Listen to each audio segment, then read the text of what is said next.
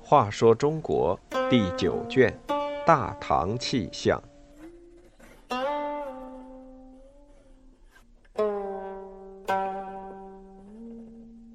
八十八，洒泪出征失潼关。古都长安东面的咽喉是潼关，这里有过无数次战役，可没有一次像安史之乱时的潼关战役那样富于悲剧性。安禄山叛乱，十几万叛军横扫黄河两岸，只一个多月就攻克了唐朝的东都洛阳。叛乱之初，大将封长清曾向唐玄宗请战。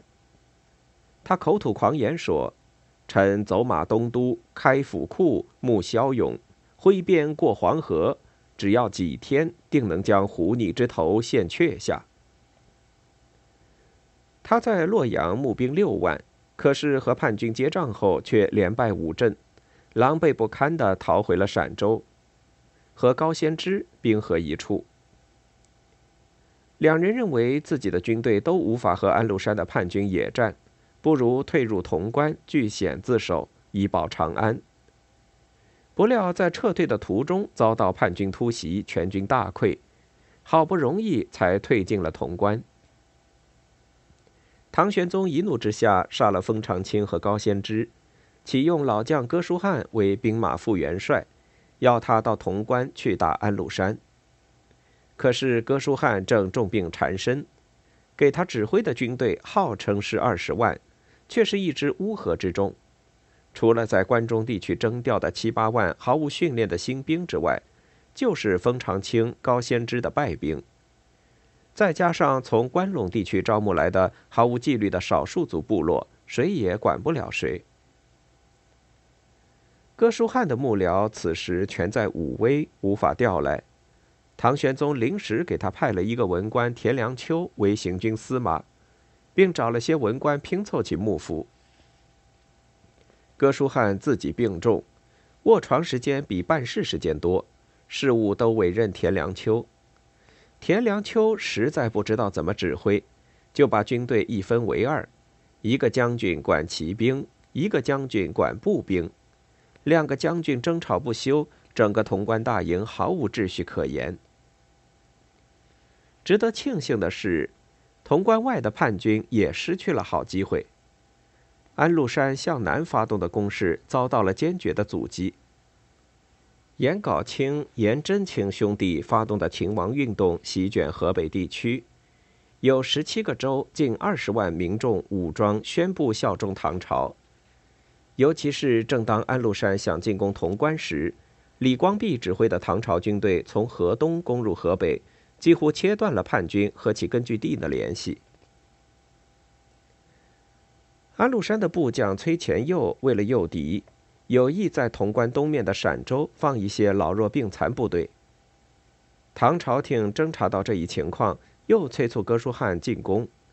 哥舒翰上书说：“叛军远道而来，利在速战；官军据险扼守，利在坚守。况且现在叛军四面受敌，兵势日渐，将会有内变。到时机成熟时再出击，可不战而擒。”郭子仪。李光弼也同时上书，请求潼关军队坚守，吸引叛军主力，好由他们率领的部队指导叛军老巢，使叛军首尾难顾。这些理由充分的请求，一概不被给予评判的唐玄宗接受，派出一波一波的使者赶往潼关大营，催促出兵。哥舒翰捶胸痛哭，迫不得已下令出击。他于六月初三出关。十几万大军慢慢前进，叛军崔前右部则逐步收缩到预定阵地。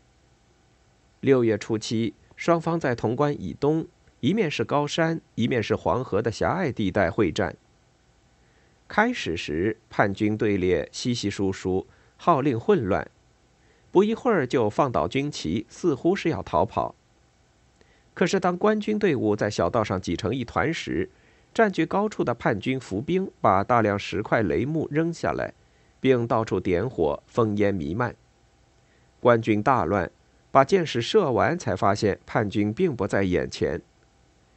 傍晚时分，叛军骑兵绕到官军背后发起了攻击，官军首尾骇乱，全军溃败，逃回潼关时只剩不到八千人。叛军乘胜追击，第二天就占领了这个著名的险关。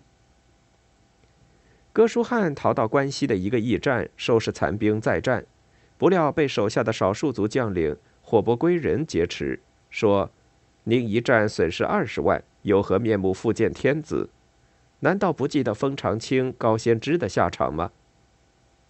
哥舒翰身不由己，被这个叛将带到洛阳，一年之后被杀。